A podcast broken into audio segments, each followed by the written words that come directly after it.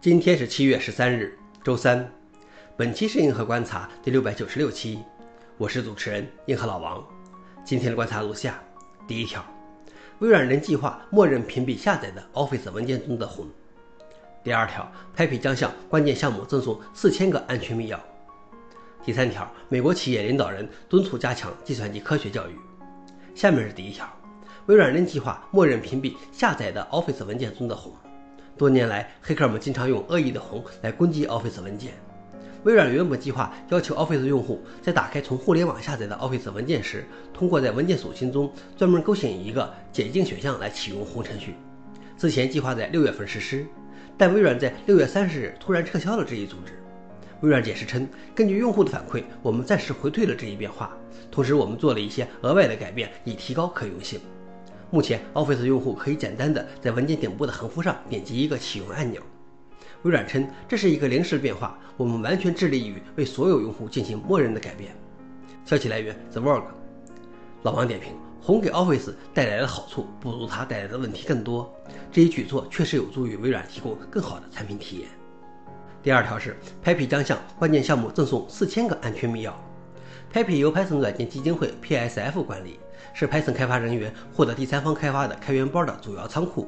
这些库的安全影响到了整个 Python 生态的安全。PSF 现在强制要求关键项目的开发人员在未来几个月内使用双因素认证 tof 一这使得开发人员可以保护自己难于被盗取凭证。任何在过去六个月下载量排名前百分之一的项目将被视作关键项目，有超过三千八百个项目被评为关键，这涉及到八千二百四十一个 PAP 用户。作为 PSF 的赞助商，谷歌开源安全团队提供了四千个谷歌泰坦安全密钥，已分发给这些维护者。PAP 数据显示，目前有两万八千三百三十六个用户启用了 2FA，其中近两万七千个用户使用的是像微软验证器这样的 2FA 应用。消息来源：ZDNet。老王点评：虽然 2FA 密钥不能完全避免被盗取凭证，但是却可以提供大部分保护。